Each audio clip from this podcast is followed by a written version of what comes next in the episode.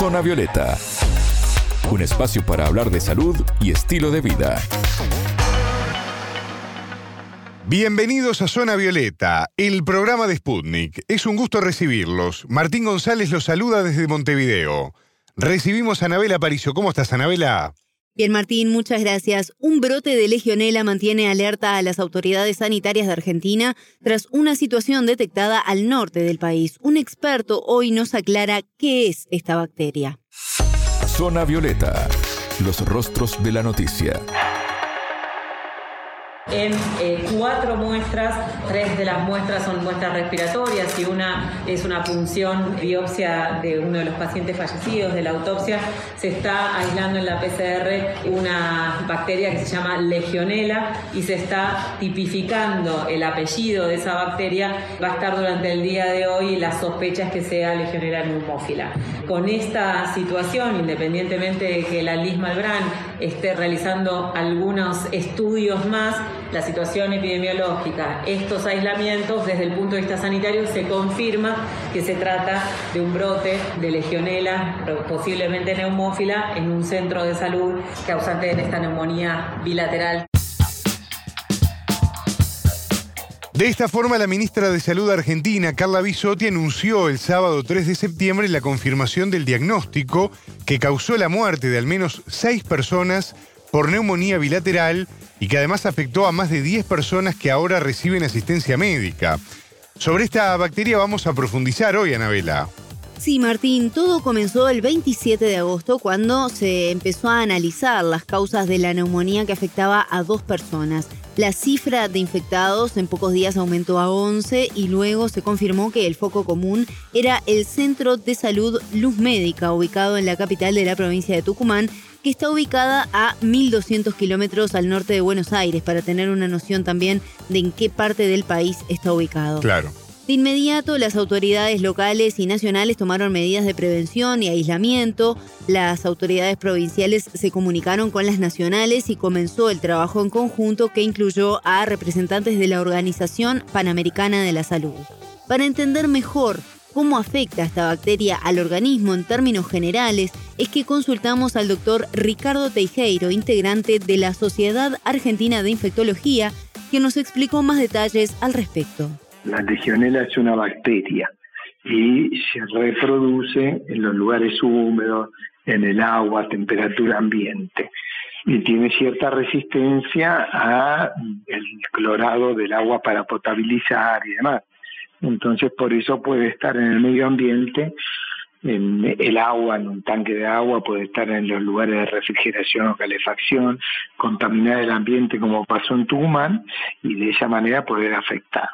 Cuando ingresa al organismo va a depender del paciente y de las características como ingresó, porque puede producir una enfermedad leve en cuatro o cinco días o en una semana como mucho se autolimita y no requiere ningún tipo de tratamiento y es como una gripe, algo muy sencillo, o puede, si ingresa masivamente al pulmón, producir este tipo de neumonías bilaterales que son sumamente graves si ustedes vean el nivel de mortalidad que tienen.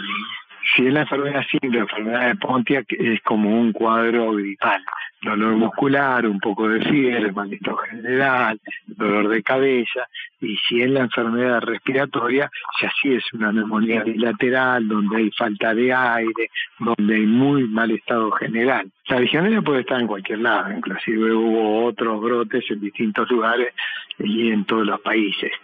Eh, que se produzca en un lugar como un hospital, en un lugar sanitario, quiere decir de alguna manera que no se cumplen los controles de cuidado de la higiene sanitaria y los protocolos de las auditorías que se deben hacer en todo este tipo de lugares. Pero de todas maneras, la legionela no es algo nuevo, es algo que puede aparecer en cualquier lado. Ante la aparición de estas enfermedades nuevas, para muchos de nosotros siempre la preocupación es cuáles son los tratamientos, si tiene cura también, ¿no? Y si deja secuelas, que es un detalle para nada menor. ¿Qué nos podés comentar en este sentido, Anabela? Bueno, Martín, si bien el tratamiento depende de la gravedad con la que afecte la enfermedad a una persona, sí hay una cura y se puede dejar secuelas principalmente en las causas de internación o los grupos más sensibles a contraer esta bacteria. pero en los casos leves, por ejemplo, se cura el organismo con su propia inmunidad, es decir, sin necesidad de tomar antibióticos. Teijeiro nos explicó más detalles al respecto. Cuando es una enfermedad que no es la enfermedad de Pontiac, que es la enfermedad leve, eso se autolimita y no requiere mucho tratamiento, salvo el acompañamiento del paciente.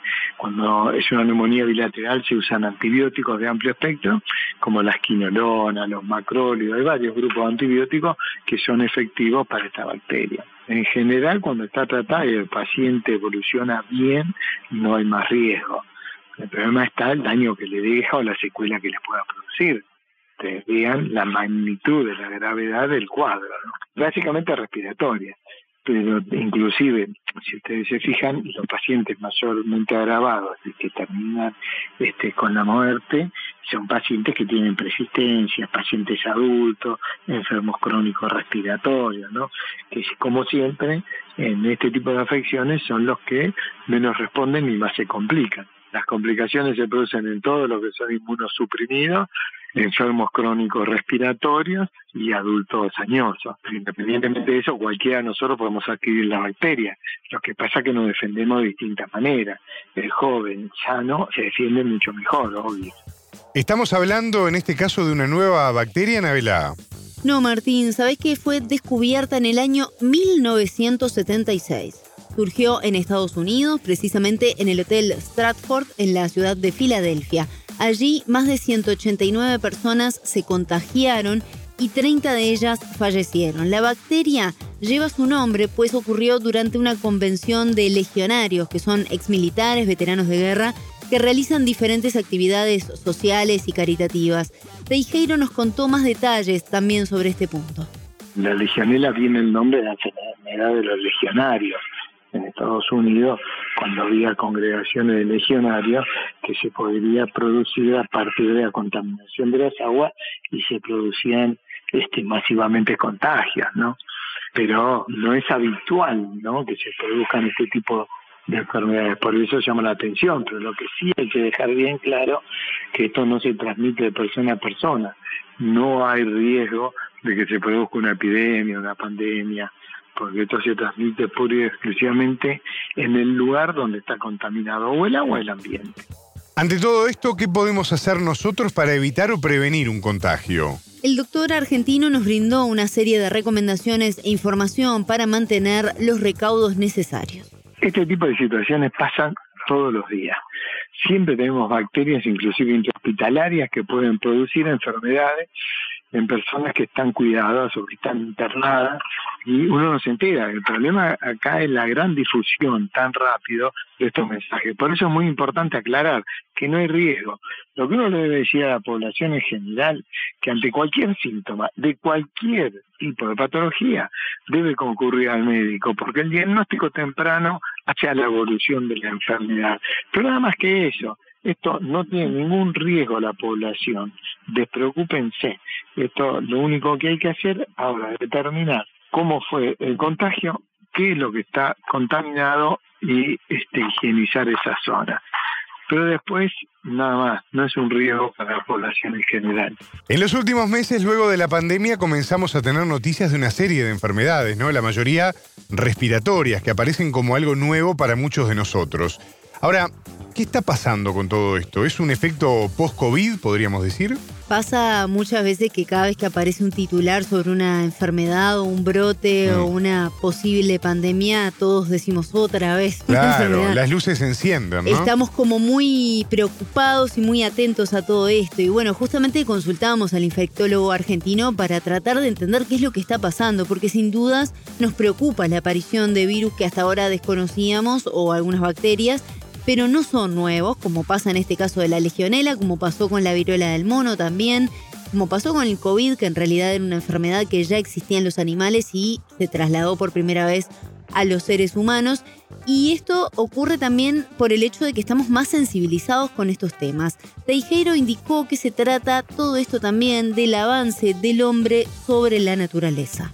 No cabe ninguna duda que la pandemia sensibilizó a la gente y que la comunicación hoy es tan rápida que supera todo pero siempre existió esto y es bueno que la gente esté enterada, que estas no son novedades. Sí es probable que tengamos nuevos virus respiratorios, que se produzcan nuevas pandemias, producto del avance del humano hacia la naturaleza, ¿no? Fíjense que inclusive las pandemias, y no de una bacteria como la legionela, que es imposible que lo produzca, pero el resto de las pandemias, la gripe aviar, la gripe porcina, el COVID, son virus si se originan en el este reino animal y se transmite después al humano. ¿Por qué?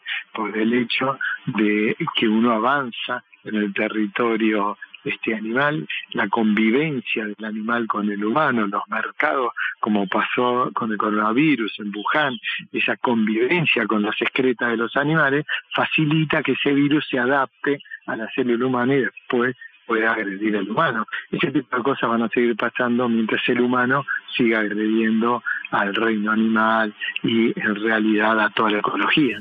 Escuchábamos al doctor Ricardo Teijeiro, integrante de la Sociedad Argentina de Infectología, quien nos explicó qué es la legionela y cómo afecta al organismo. Muchas gracias, Anabela. Hasta la próxima. Zona Violeta, desde Montevideo,